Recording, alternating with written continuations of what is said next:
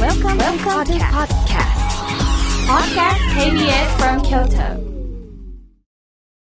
サウンド版半径500メートル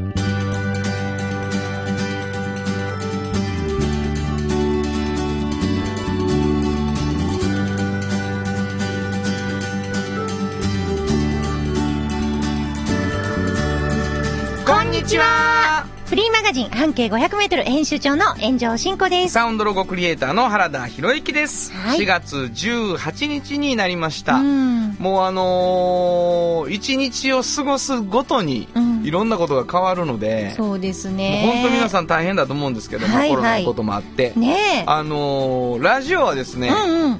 なんとどんなに聞いていただいてもですうね、ん。あのこんなに近くにいる感じなのに、そうやんね。あの安心して聞いていただけるの本で当、いい僕媒体。僕と炎上さんはうん。いつもより離れてやってます。実はね、ちょっと斜めってますよね、 斜めて私たち。はえい。えええあの2メーター守りながらやるっていそうなんですねはいことをしてますけど皆さんはもうなんでしょう、スピーカーにもう激近で聞いていただきたいとい本う当や。全然大丈夫やもん。ほんまに、うんあの皆さんの健康が守られますようにと思っております、はいえーサウンド版半径 500m 実はフリーマガジン半径 500m というのがございましてそのはい編集長が炎上真子さんでございます、はい。そのフリーマガジンがめちゃくちゃ面白いはい。しかも、まあ、やっぱり1ページにね、うんたくさん聞いたことを収めるっていうことを編集がするのではあのもったいないことがあるよねうんうん言い切れてないよね、うんみたいなことでそのこぼれ話をラジオでやったらいいじゃないかって言って始まったのがこの番組でい。すはい。そしてもう一冊「おっちゃんとおばちゃん」という、はいはい。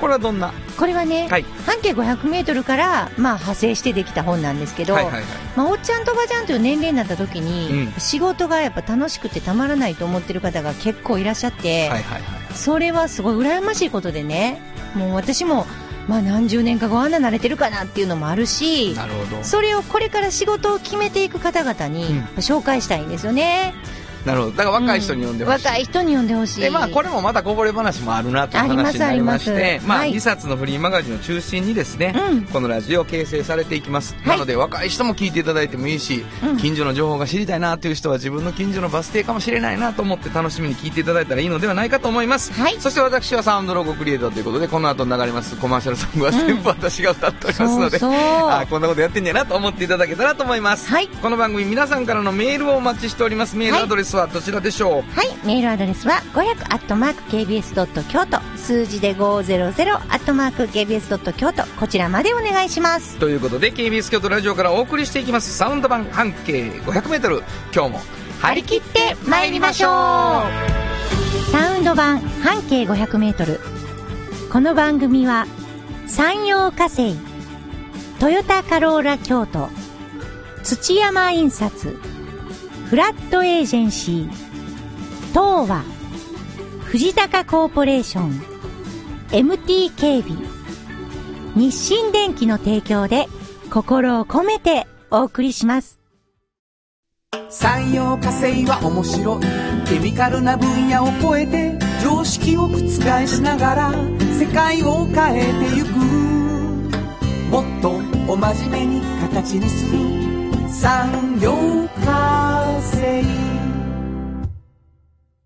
賃貸を通して楽しい暮らしを提供するフラットエージェンシー京都と京都を訪れる人とが出会うプラットフォームでありたい今日も京都の街づくりを応援するフラットエージェンシー MT 北へ抜かれた安心警備ハキハキテキパキキビキビと誇りを持って信頼できる警備に努めます感動のあるセキュリティサービスを提供する株式会社 MT 新語編集長の今日の半径500メートル。このコーナーでは京都市バスのバス停半径 500m のエリアをご紹介するフリーマガジン半径 500m 編集長炎上進行がページに載せきれなかったこぼれ話をご紹介しますはい。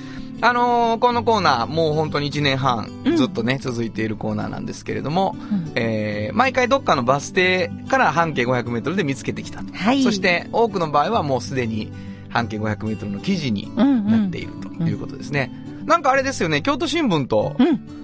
あの、コラボで、ウそうなんですよェブサイトが、そうなんです。立ち上がってますよね嬉しい。半径京都新聞っていうこのれがも。ぜひラジオが終わった後に、イはいンターネットで半径京都新聞とね、検索していただいたらいいと思うんですけど、どそこにもう過去の、あの、記事が、はい。最新の情報とともに、はい。全部ではまだないんですけど、バどンんバどンんど上んがどっん。てきてるということで、はい。もう何十本も今上がってる状態は、ないんですそようね。なんです。で、まあ、ランダムにうんいろんなバス停で見つかった、すごい面白い話とか面白い人とか哲学とか、はい。えーこだわりみたいなことがね。そうですえーあるんですけれども、うんうんもしかしたらそこにも載ってる人かもしれないし、そうですね。わかんないんだけれども、うんうんうんえーとにかくはどっかのバス停を元に探し出した人なのだ。そうですということがあるので、うんうん。えーこのコーナーの最後にどこのバス停から探してって見つかったか、そのバス停はお伝えします。はい。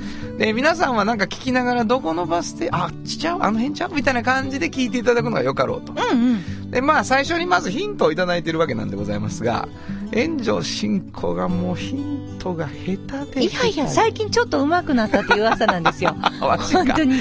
あ、そう。うんじゃあはい聞きます。今日はどんな、どの辺、どういう感じで聞いといたらいい感じこれね、うんあのね、なんていうんやろうね。まずこのバス停ね、うんあのー多分、ま、まあ前にもあったかもしれないけど、あんまり知らないバス停です。あ、有名じゃない。有名じゃない。有名じゃない。はいはい。うんうん。で、あのー町名やね。あ、おーなるほど。うん。超、何々超になってる。そうそう。何々なんたら町、ね。何々なんたら超。そうそうそはあ、はあはあう。だから、その何々なんたら町周辺の人は、うんああ、うちかもそうそうそうそう。あ、なるほど、なるほど。うんこれいいんじゃないですか、そうでしょ今日いいよ。わからへんでいしいょわからへん、ほわかららへん。何すごいでしょ々なんたら町近くの方は、そのバス停かもしれません。そう。わからへんでしょこれ、全く。うん、まあうんなあ、うん。あ、ほんで、北の方。北の方、うんでも、例えば北園町はとかあるねんか、バス停がうん、な。知ってる知ってる。知ってる。うんでも、北園町。ヒヤッとしたうんあそうなん、うん。何々なんたら町って音的にそういう感じなのね。。そうね。う。何々なんたたら町だか。ら北園町の人は、あ、ちょっと何々なんたら町とは言わへんなそう。ああーわかったわかった言いそうになった、あそう今。あの、もしかしたら合ってるかもしれんやつが出てきたけど、うんうんでも有名じゃないねんな。有名じゃない。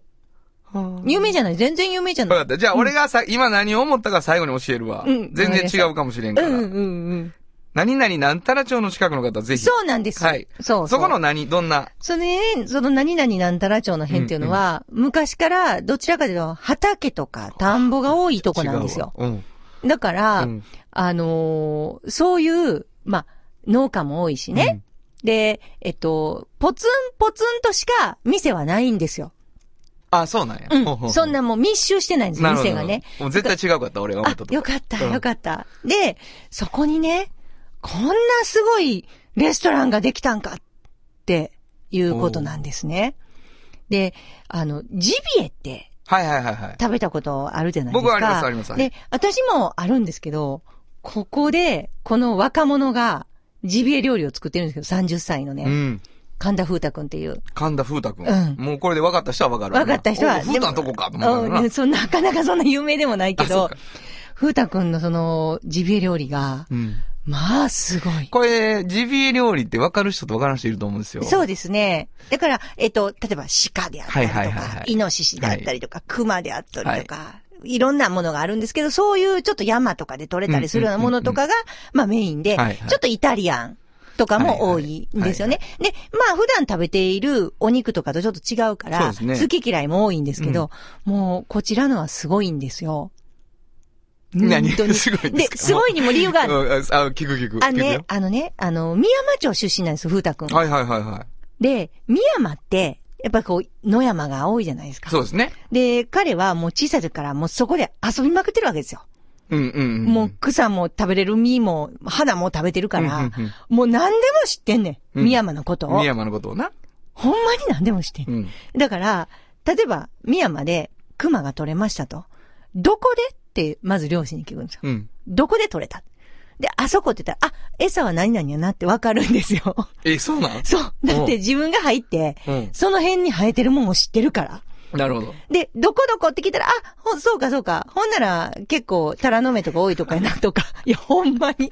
もう、対オマーニバーア。なってるわ、もう。違う今違うもう今もう振り返ってみていも、や宮山のこと何でも知ってるわ、もうちょっと持ってるよね。ほんまんですって。ほんま風太くんに聞いてみて。ほんま。もうほんまに。だから、油が乗ってるなとか、うんあんまりあっさりしてて油乗ってへんなとかも全部わかる。なるほど、なるほど。で、そういうところ出身でうん、ジビエ料理をややっっててるるからなんですよ。で、こいつうまいぞっていうの分かるってことや。わかるんですよね。で、でね、まあ、そういう材料に対して目利き力がすごいじゃないですか。うんはいはで、漁師とのこうコネクションがもう半端ないわけでなするほよど。もう何でも知ってるからね、はいはいはい漁師のことも。で、どこの漁師は何々に強いとかも知ってるし、で、あの、その漁師が食べ方の美味しさとかも割と伝授してくれるんですよ。うんうんその、きちっとその、イタリアン風に料理したとこまでじゃなくても、これは焼いた方がいいなうんなるとほどなか、るほどそういうのも全部なるほど詳しいかうらんう、んすべて知っていて、うん。もう一個ちょっとすごいのが、うんあの、宮益、宮益荘で修行してるんです、彼は。おうだから、もう、積み草料理もうん知っている。なるほど、なるほど。だから、こう、ジビエに強いだけじゃないんなるほでどすなるね。恐るべし30代ですよ。30なる歳ほど。もうすごい、もう、若いよね。末恐ろしい。だけど、もう、本人にしてあれやろな。野原駆け回ってたまま料理人になってるから。そうなんですもう10代、っていうか、一桁台から修行してたようなもんやな、それ。あともう一個すごいとこです、彼の。 もう何がすごいってね。いや、ほんまにすごい。あのね、祇園でもバイトしてるんですよ。お、宮益荘の後。で、祇園のワインバーで、ワインを。うん バイトしてる時に、ワインのあてのお料理をずっとイタリアンで作るんですなよ。るほど。そこで何が彼をすごくさせたかというとね、やっぱ舞妓さんとかうん芸妓さんがよく来るわけですよ。はいはいはいしかもプライベートで、うん。ものすごく鍛え上げられたんですって。うんどういうことでかわかります何を鍛えられたかうん。まあ、ものそふわっと言うと、うんうんうんうん。でも料理のテクニックの話をしてるよね。そそうやな。う、そ京都的な行儀良さとかじゃないよね、育ったのは。う、違うんです違うよ。のね。何やろうあのね、品。そいや、あのね、例えばね、れ、それ京都的な行儀良さやんか、ほぼ。違うね。ちゃうのもうほんまに、例えばこう、美味しい、自分はもうう腕によりをかけはていはいはいはね、い。出すじゃないですか、うん何かをイタリアンうんの、ちょっと。ほんなら、こんなん大きすぎるは食べられへんって言って食べて、あなるほど食べて帰らない。なるほど。ほんで、辛す ぎるわ。でね、辛すぎるわ。言うて、品。もう、あのもう、品がないと。辛すぎ舞る妓さとん、。芸妓さんとね。そう。もうほんで、もう、手つき荒いのうんですね。やっぱ京都やなで、すごい家な帰って、ずなんでやろうーっってと。、ずーっと泣いて、泣いてたって。あ、ほんま。で、それ以後、1ヶ月ぐらい、絶対自分の料理は食べてくれへんねんて。うわーもう意地悪やなほんで、ほんで、おうあの、取って、あそこの取ってっていう話。うわーもうなんなん じゃ京都なんなんうそれち、うちもうあんたの料理よう食べませんがわな、そう、そういうこと、そういうこと。あんたの辛かったんや、もうええってってなるんですよなんのほんで、もまのあすそごいれそれにで、誤解あるけどな。芸妓さんもやけどいや全員そうちゃうやろし。そう、いや、それがやん。その芸妓さんやらが、今全部この来店来はてんんのねん。。私らが育てた料理人やからな。。そうなるほど、ね。だから、ヨハンナはね、彼はね、うんそういう風になって、それをね、もうそのお姉さん方が、うん美味しいって、あんたの美味しいなって、一回言わはったらね、一い回言やわ、はそらったそらうでね、す。そらそうです。一生、そうです。来てくれはんじゃそれはんもてう。京都で、うんまあまあ言われたら最上級やから。うん。今日の料理まあまあやったな。けどもう最高に美味しかったいう意味やから。なんでそんな詳しいの原田さん。いや、俺で京都人やから。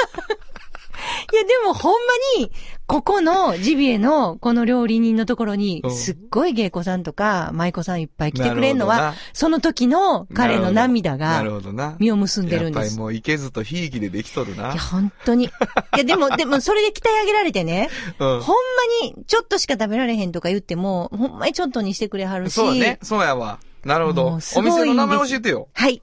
えー、宮山162。宮山。 162号線のことなんですよね。宮山162。はい。はは美味しいんですよ、ここ。バス停の名前は、はい。えー、上賀茂豊田町です。上賀茂、 はい。豊田町、はい。豊田、豊田町。上賀茂、豊田町。僕ね、何々何々町やんか。うんうん。で、北の白梅町いやが、 全然違う違う。そんなんみんな知ってるやん。あまりにも音がぴったりやったかうら。ん。違う。わかりました。はい。新語編集長の今日の半径500メートル。今日は京都市バス、上賀茂、豊田町、停留所の半径500メートルからでした。サウンド版半径500メートル今日の一曲。ここで今日の一曲です。はい。えっ、と、ブラッドリー・クーパー主演だったと思うんですけども、はい二つ星、二つ星の料理人というね、えー映画の挿入されてた曲ですが、えーそれを今日はお送りしたいと思います。Like X Love Like This。本当はここで、ジャスラック登録の名曲が流れてるんだよ。綺麗な曲、ねえ、うんすごい好本き当に。うん。えーお送りしましたのは、えー、Like X Love Like This でした。じっと支えて未来を開き京都で100年超えました大きな電気を使える電気に変えてお役立ちお役立ちみんなの暮らしをつなぐのだ日清電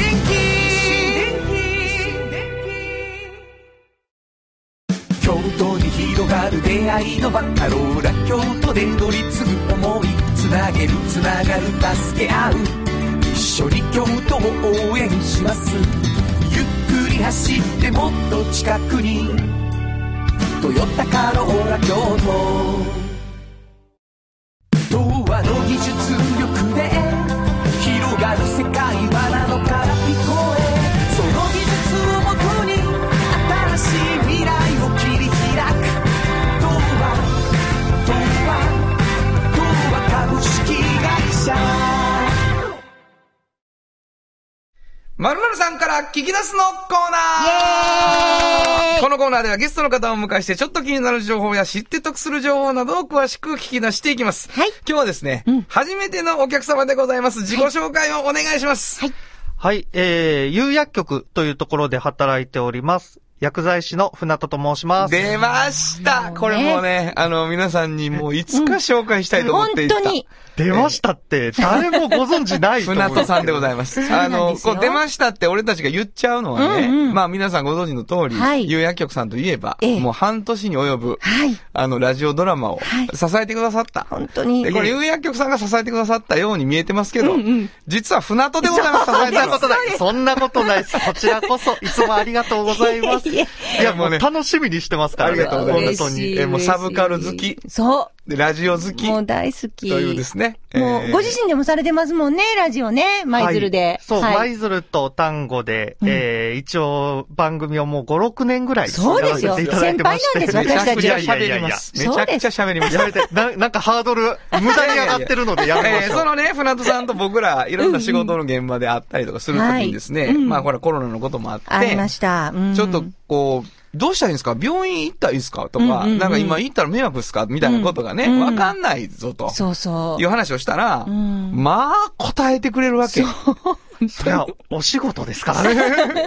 それは本、職それはね、みたいんな。で、これ、新しい発見が僕、この間ちょっとあって、う。はい、はい。その、薬局の薬剤師さうんん。と、うん。あんまり僕、その、仲良くなったことないんですうよ。ん。お医者さんとは会ってもね。そうなんです、うんほんで、いや、違うよと。うん。薬剤師さん一人、うん。仲良くなっときよし、うん。船津さんがおっしゃるので、はいはいちょっと待ってくれと、うんその話はラジオで聞かせてくれ。あどうも。いや、本当にその流れでし た。ってっていいうことになっております。はいなので今日は薬剤師の船戸さんに、はい。薬剤師及び薬局、私たちどういうふうに関わるのが得策か、はいこんな話を聞きたいと思いますがお。願いします。はい、あのよろしくお願いします。どうし、どういう感じですか僕らにしたら薬剤師さんと関係を持つって難しいんやけど、難しいと思われてる時点でちょっと悲しいな、ごとめんいう本当気持ちいいです。でも確かにちょっとハードル高いですよね、てなんかか、。何をきっかけに仲良くなればいいの、うん。あ、まずは、あのー、処方箋を持ってきてもらって、はいはいはいはいそうですよね薬に来るっていうはいパターンが多いと。多いです。うんうんうんはい思いますはいし、はいあとは、あの、それ以外にも市販のお薬を買いに来たりだとうんか、うんうう。ん今だったらそれこそ、マスクや消毒液ないですか、っていうようなあ相談も多フいラッのトと、ね。そうですよねんんあとはそういう感染対策とか、はいはいはいあの、こういう時にどうしたらいいんやろうっていう相談を受けるケースも増えてはやっぱりきますなるほど、なるるほど。で、ただ、あの、まあ、どういう接点でも、あの、仲良く話をしてもらったらいいんじゃないかなとなるほど思うんですけどね。うんだから、あれでしょ普段、例えば風邪薬とか、塗り薬とか、もらいに行くところが一つやと、やっぱり自分の薬のこと知ってはるじゃないですか、その人は。しかもお薬手帳あればね、お薬手帳あればより一層うんだから、やっぱり何か聞くときに、あなたやったらじゃあ、こういう感じちゃうとかいうのもすごく分かっていただける。そうそうそうそう、うんやっぱりおすすめは、うんどこの病院に行っても、うんそしてあの、どういう体調の変化があっても、とりあえずここの薬局で聞こうっていう、かかりつけの薬局や薬剤師さんをうん。一つ決めてもらうのが、うん。これなかった。まずおすすめですなかった。これないでしょなかった。耳鼻、耳鼻咽喉科行ったら耳鼻咽喉科のとこのそう。薬局。近くのねう。ん内科行ったら内科の近くの薬そ局うそうもらってしまうから。だからこう、点在してるんですよそうね、なん薬です局が。でも、本当は家の近所とかがいいんですかあ、一番おすすめは、やっぱりあの、ご自宅の近くが、おすすめとはされてますね。なるほどなるほどただ、あとはあの、職場の近くとあか、そうかそうかそうかあとは、馴染みの薬剤師さんがいるとか、うんうんそういう接点で選んでもらっても良いと思います。なるほそどれね。どう、例えばなんか、あの、このお薬いつまで飲んだらいいのとかいうのがきっかけでちょっと喋れるようになるわけじゃない、うんはいはい。ほんで、こう、体調ちょっと悪いねんけど、まだ病院行ってへんねんけど、とか、そんなんも聞いてくれるんですかあ、いくらでも、あの、しょっちゅう電話かかってきます よ。やっぱりなるほ、どなそういうことを聞ける間柄にならなあかんやわ。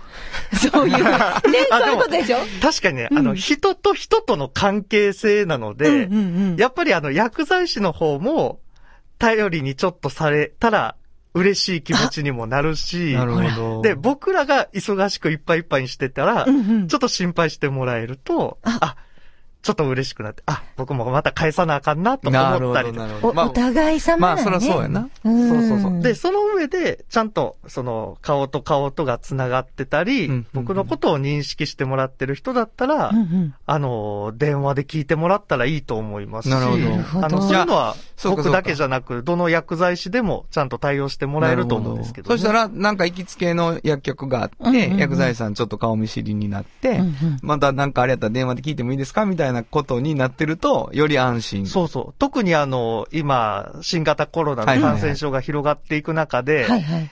い今まで以上にう、ん。病院行った方がいいんやろうか、うんうん。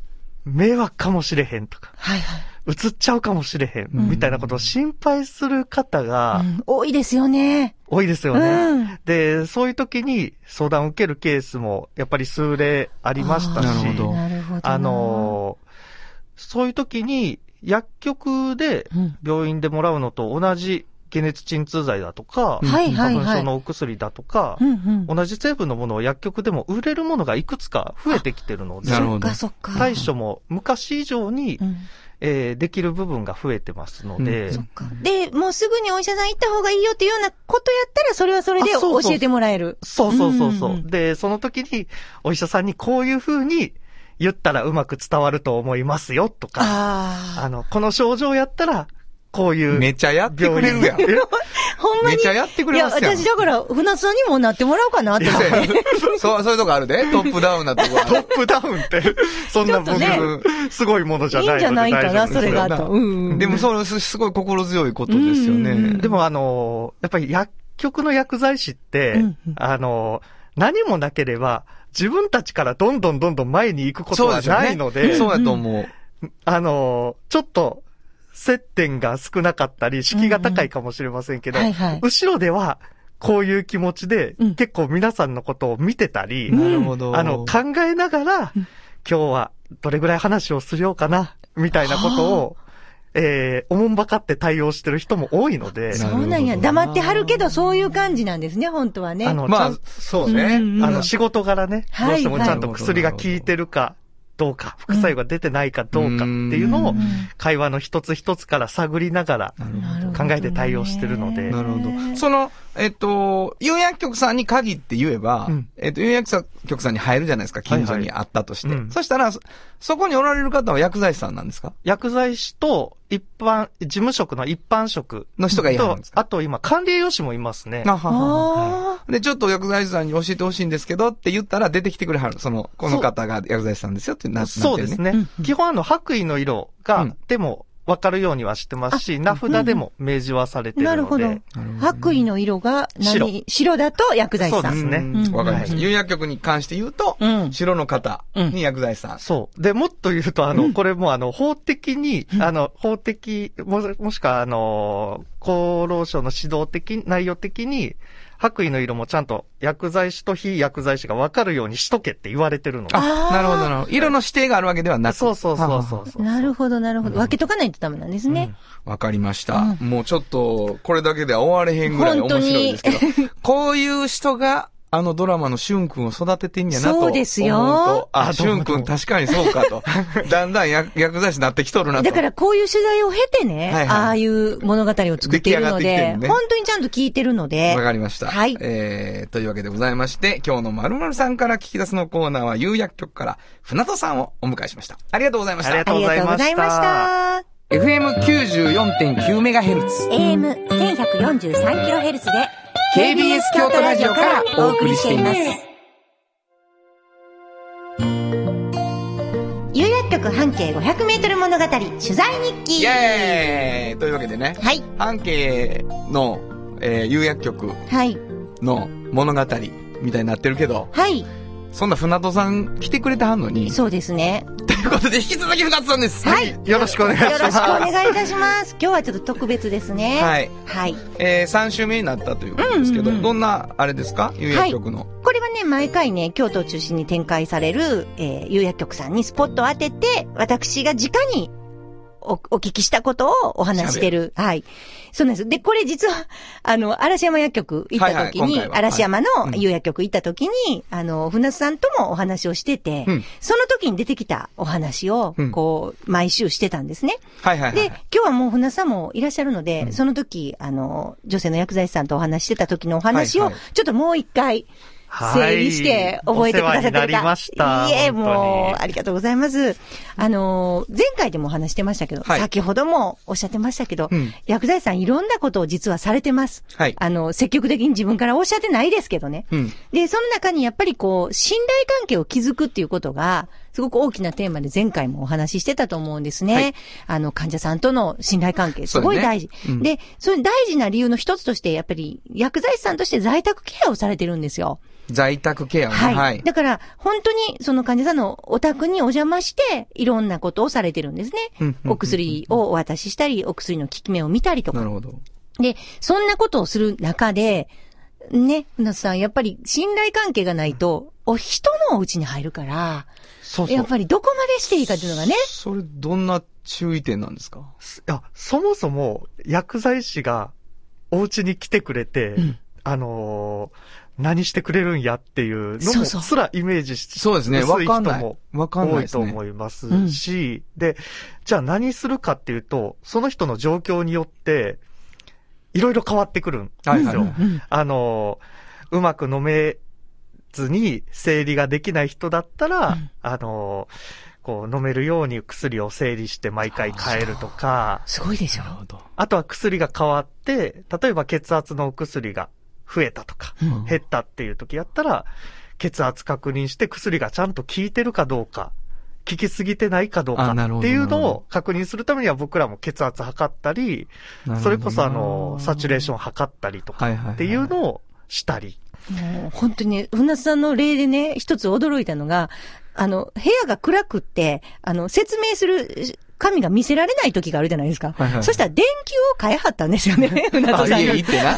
その家の な。そそううですそもそも電球切れてて困ってるって いう、っていうね。すごいだかなら。薬剤師さんの仕事は本当にいろんなことがあるんですよ。そうやな。気持ちがあればどんどんいそうな大んです変になっていくやろうけどでね。ただ、あの、その前提に、やっぱりあの、僕らを家に受け入れてもいいわって思ってもらえるような関係性。関係性がなるほどなあほるどのとないのとで、うん全然あの、ケアの質も変そうでわっすよてねく。るそらのそうで。やと思うなるほどそらそうやそうなわん。ですよ。やめて電球変えんのって思わはるかもしれんしなね、。そうですよね。で、薬剤師としてう、ん。いくら知識を持ってて、いくらスキルを持ってても、うんやっぱりそこの信頼関係がないと、こう、うまくいかなかったり、うんなるほどね。逆にそれをうまく結んでるからこそ、患者さんの状態も、よりしっかり把握できて、必要なケアもきちんとイメージできると。なるほど。だからそのその前提で信頼関係を作るのが、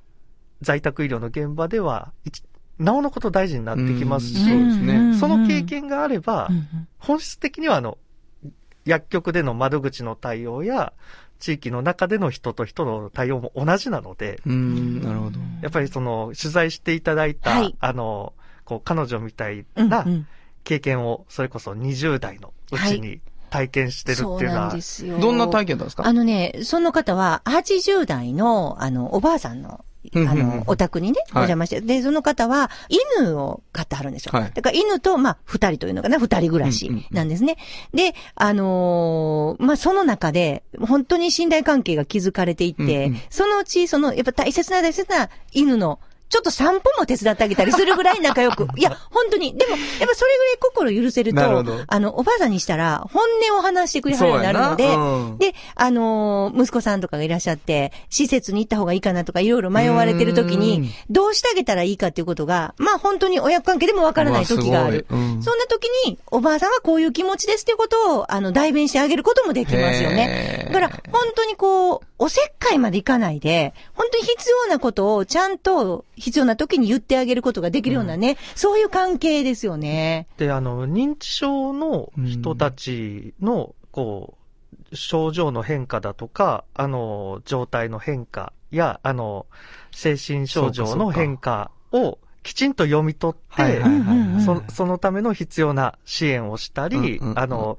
薬の効果の評価をするっていうためにも、多分そういう関係性が、なるほもどともとできてると、そうですよねあの、すごい強みになるので、そうですよで認知症のお勉強されてますもんね、そうで有益す、教科そうです、そうそうそうです。ただただ、もちろん、ただただ仲良くなるのを僕は好きな ので、あの、全然やるんですけど、うんやるんですけなるほどど、多分そこが、あの、その中でちゃんと医療者や薬を中心にした薬剤師としての視点を見ながら、こう、関わってる現場の子たちは多いと思いますうんね。なるほど。ですねいや、すごいな。やっぱり、うんでもほんまに物語があって、うんうんあの、ドラマの中もそうだけど、有薬局の僕らの知らないね、うんちょっと、なんていうかな、あ、ありがたいなっていう物語がいっぱいあるんやなっていうのがね、うん本発当に本当見にいがあや、りなまんす。か、薬剤師の、特に薬局の薬剤師の仕事って、うんあの、こう、一般の方から見るとうん、すごい地味じゃないですか。はい はいそうね確かほにんとそうなかなかあの、僕らがどう思ってるかとかって、うんあうんうのん、伝える瞬間とかってあまり少ないので、はいなるほどこういう機会を作ってもらえるっていうのはすっごいありがたいいです、ね。や、よかったです。よかったです。ありがとうございます。ありがとうございます。えー、有薬局半径500メートル物語の取材日記なんですけども、はい今日は船戸さんにスペシャルゲストで来ていただきました。はい、ありがとうございます。どうもありがとうございますありがとうございました。有薬局っていう薬局明日をつなぐ有薬局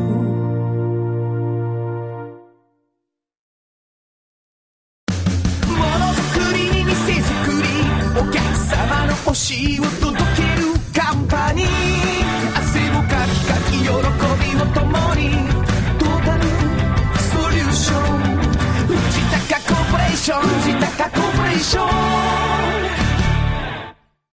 賃貸を通して楽しい暮らしを提供するフラットエージェンシー京都と京都を訪れる人とが出会うプラットフォームでありたい今日も京都の街づくりを応援するフラットエージェンシー歴史と未来すり込み京都を伝える土山印刷支え合いが育てる潤いある会社土山印刷おっちゃんとおばちゃん。このコーナーでは仕事の見え方が少し変わるフリーマガジン「おっちゃんとおばちゃん」の中から毎日仕事が楽しくてたまらないという熱い人またその予備軍の人々をご紹介しますはい。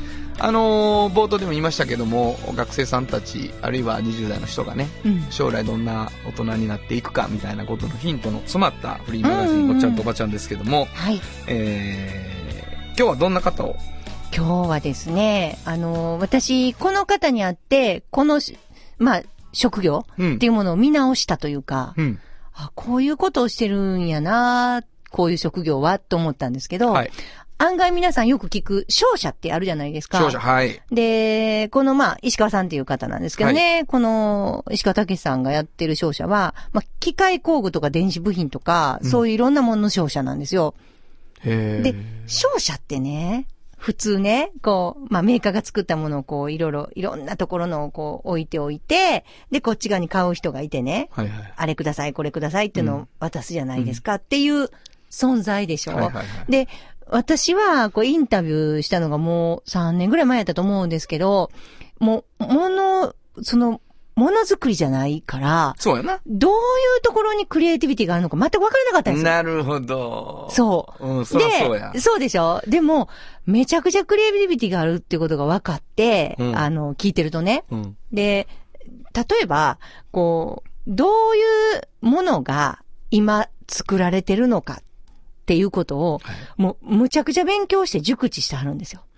例えば、機械工具で言ったら、はいはいはいこういうものが流行っている。なるほど、なるほど。こういうふうな先っちょだけのこんなんができていはるいとか、そういうのをこう、いっぱい知ってるなるほとど、ね、値段も含めてね、うんうんうんで、材料も材質もはいはい含めて知っていると、例えばこう、買うところに、どっかのメーカーが、自分のところの機械で何かを作ったりするときに、こういう部品がいるとかあるじゃないですか。うんうんそんなときに、こう、相談されるんですよね。そこなるのほど商社に。はいはいはい。そしたら今、こんなんが出てるとか、うんちょっと高いけどこの材質でこんなんが出てるとか、うんうんうんそういういろんな提案が、まあ、できるじゃないですか。まあできるね。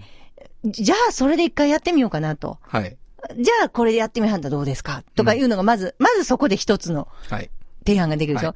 逆に、そういうヒアリングをずっとしていくと、その売るクライアントに対してなるほど、こういうものを作りたい。これからは、こういう小さい、あの、もう、ポータブルなこういうものを作りたいかはいはらいはいは、いそこの電話の中身とかでも、こういうものが必要なんや、とか言ってきはったらうんうんうん、今の市場で何が流行ってるかとか流行りつつあるかっていうのを、誰よりも先に入手する。なるほど。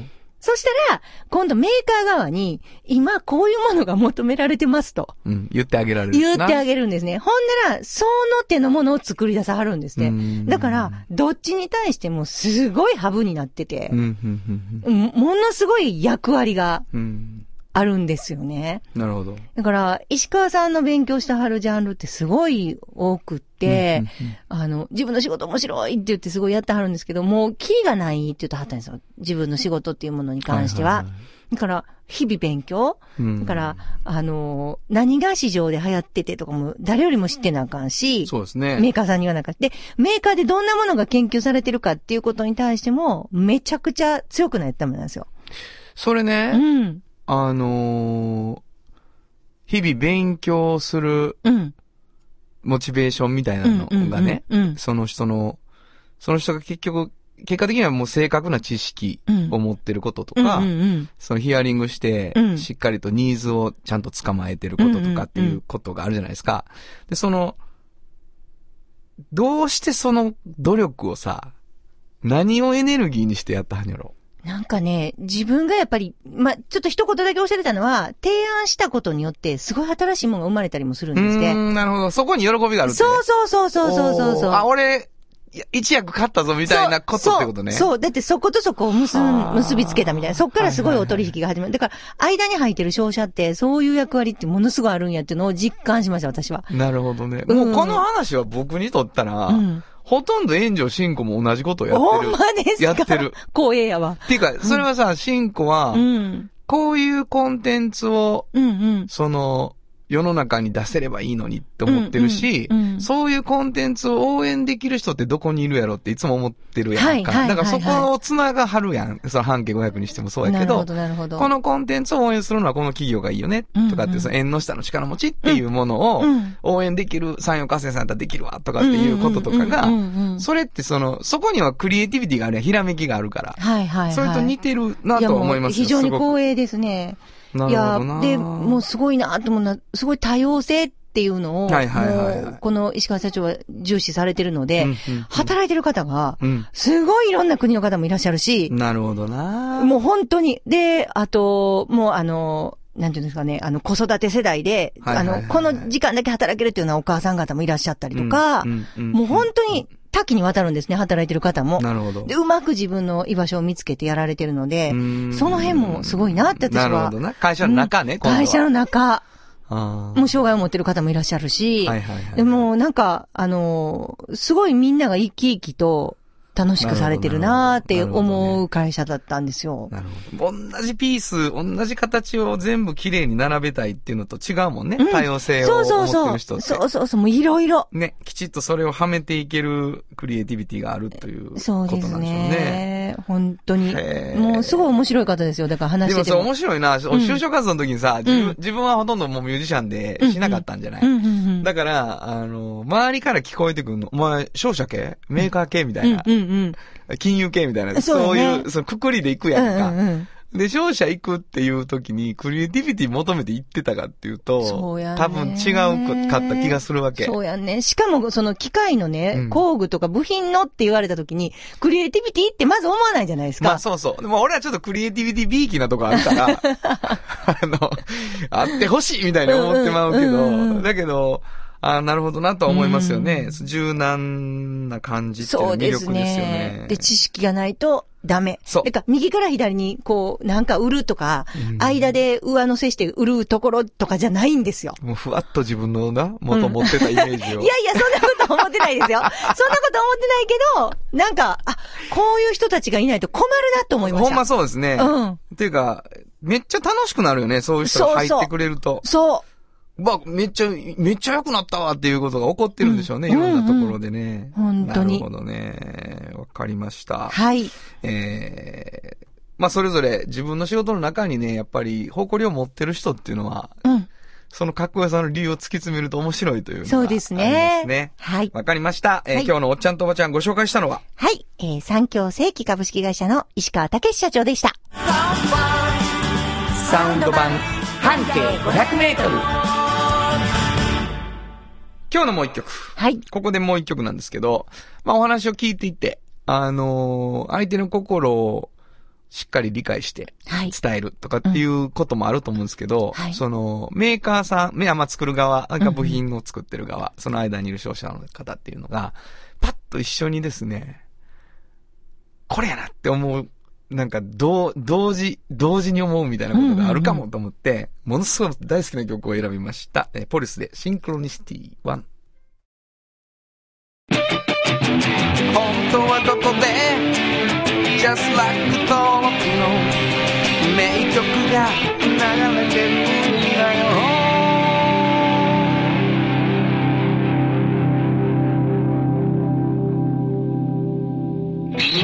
いや、もう大好きな曲でございまして、もうイントロ、わ、シンクロニシティにしようと思って、うんうんうん。イントロ聞いた瞬間に、わー言ってしまっ た。あかんあかんあかん、これめっちゃかかっっここいいいいですね。ということでございまし確てか。に。えーお送りしましたのはポリスでシンクロニシティ1でした。童話の技術力で広がる世界はなのから聞こえその技術をもとに新しい未来を切り開く童話童話童話株式会社歴史と未来すり込み京都を伝える土山印刷支え合いが育てる潤いある会社土山印刷じっと支えて未来を開き京都で100年超えました大きな電気を使える電気に変えてお役立ちお役立ちみんなの暮らしをつなぐのだ日清電機あの話、この一曲。このコーナーは僕たちそれぞれがこれまでの人生で印象に残っているちょっといい話をご紹介するとともに、その話にぴったりの一曲をお届けするコーナーです。まあ、あのー自分の青春時代の、あの曲を、いい話とともにみたいなことね、えー、もともと最初に言ってたんですけど、知ってたんやけど、ここの曲やったんかっていうことがこの間起こったっていうのがあって、あのー僕映画すごい好きなんですけど、実はそのハリウッド系のめちゃめちゃ売れてるやつとか、SF みたいなとこで、あのー抜けてるものが結構あって、でも、スター・ウォーズも、あの、そんなにちゃんと追いかけてなかったりとか、E.T. も映画館で見たわけじゃないしとか、っていうのがあって、その中にですね、一個、あのーバック・トゥ・ザ・フューチャーっていう映画を見てなかったんです。幸せなことに。で、この間東京にあの仕事で行くときに、あの、バスで行くっていうことになってね。それで、その、一本映画見ようかなと思って、で、あの、パパって検索してたら、そのバックトゥザフューチャーが出てきてね、わこれそんなに重たい話じゃないやろと思って、で、あの、見ようと思ったんですよね。ほんで、バスで一人で見ながら東京に向かったんですけど、すごい良かった、たんですよ。ほんで、あの、まあ、未来に行くっていうことをですね、あの、まあ、過去に行くっていうことストーリーの中にあるんだけど、最後にその、タイムマシンを発明した人が未来に行くんだけど、その未来に行くシーンで、そのドクっていうその、あの、科学者が行くのが大体今ぐらいなんですよ。ほれ、あの、その時はもうね、車はね、地面走ってない想定になってて、映画で。1985年ぐらいの映画だと思うんだけど、わあ、そうか、だいぶ進歩する予予想やったよな、当時の2010年、2020年っていう世界ってっていうのを改めて思ったりしたんだけど、なんか、あ、これすごく、あの、シンプルなラブストーリーだし、すごくいいなと思って、やっぱり売れたもんってそこに理由があんやなと思ったんですけど、えーそこで流れた曲を聴いてですね、その自分の本当に大学時代にめちゃめちゃ流行ってて、あ、この、あ、この映画だったよな、これって改めて認識したので、えー今日はそれをお届けしたいと思います。ヒューイ・ルイス・アンザ・ニュースで、パワー・オブ・ラブ。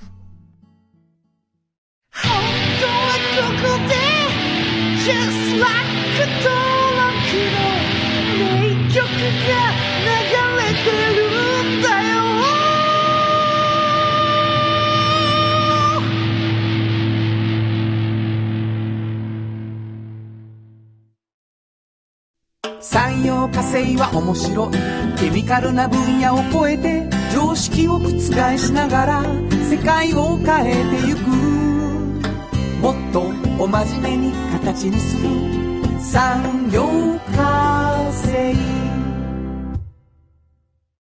京都に広がる出会いの場カローラ京都で乗り継ぐ思いつなげるつながる助け合う一緒に京都を応援しますゆっくり走ってもっと近くに「トヨタカローラ京都」鍛え抜かれた安心警備ハキハキテキパキキビキビと誇りを持って信頼できる警備に努めます感動のあるセキュリティサービスを提供する株式会社 MT うまいだしと自家製麺みんな大好き花子のカレーうどん汗をかきかきうまいがこぼれるカレーうどんの花子郷土の花子郷土の花子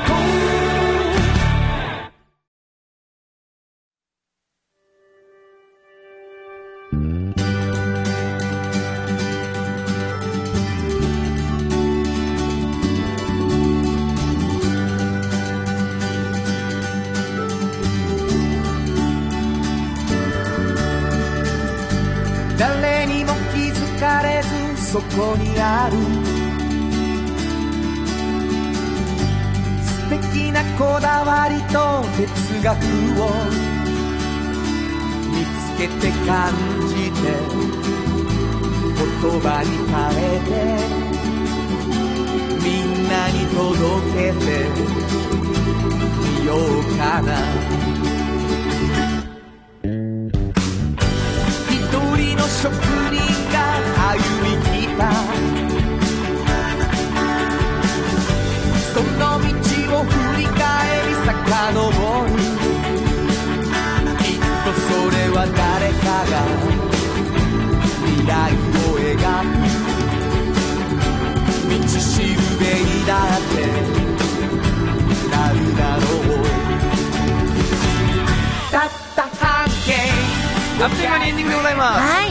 遅い、みんな が。ええ今頃みたいや。逆に羨ましいけせやろど。うん。せやねん。幸せなことやろ。すごい幸せ。あの、うわー言って、うん。こうなんかバッて消えるシーンとかさ、うんうんうんそのそれは見てるわけ。うんあの、こまごまと。そうやね、うんコマーシャルもありましたあもんるね。し、うんうんそのなんか、大体こんなんやろみたいなの とか、そういうとか、なんか、あの、うんボード乗っとんなとかさ、うんその、スケボー乗っとんなと か、そういう感じはあるわけよ。だけど、何歳なのかとか、うわー、羨ましいわー。初めて見た。ちゃんとね、ストーリーを追ってうわ、ーそんな人いいんやね。何が や。ようけおるやろ。すごいね。もう一回全部記憶をゼロにして、もう一回見れたらどんなに面白いやろとい思う。まあまあそうそうそう、それぐらい、あの、全然、めっちゃ面白いでしょ、あれ面白いしもうなんやろファッションも ね逆にもうなんかスタスタジャンしてほしいなとかいろいろ思うわだからさっきあの「毒って言う」とか言ってたでしょ、そんなみんな知ってるしと思って知らんし何の説明と思いましたもんそんなことない しすごいな原田さんとも思うってだから俺最近とかあの人毒に似てんなとかプロやとかで言うてまう今毒みたいな、今毒やねほんま にそれ面白いわえーというわけでございまして、はいまあ、わちゃわちゃとやってきましたけれどもですね、はいこの番組では皆さんからのメールをうん欲しいんです本当に欲しいな、どこで送ったらいいのはいメールアドレスはえー500アットマーク KBS ドット京都数字で500アットマーク KBS ドット京都こちらまでお願いします、えーどんなことでも構いませんね、はいえー送っていただきたいと思います、はということで午後5時からお送りしてきましたサウンド版半径 500m お相手はフリーマガジン半径 500m 編集長の炎上真子とサウンドロゴクリエイターの原田博之でしたそれではまた来週サウンド版半径 500m この番組は山陽火星トヨタカローラ京都土山印刷フラットエージェンシー東和藤高コーポレーション MT 警備日清電機の提供で心を込めてお送りしました。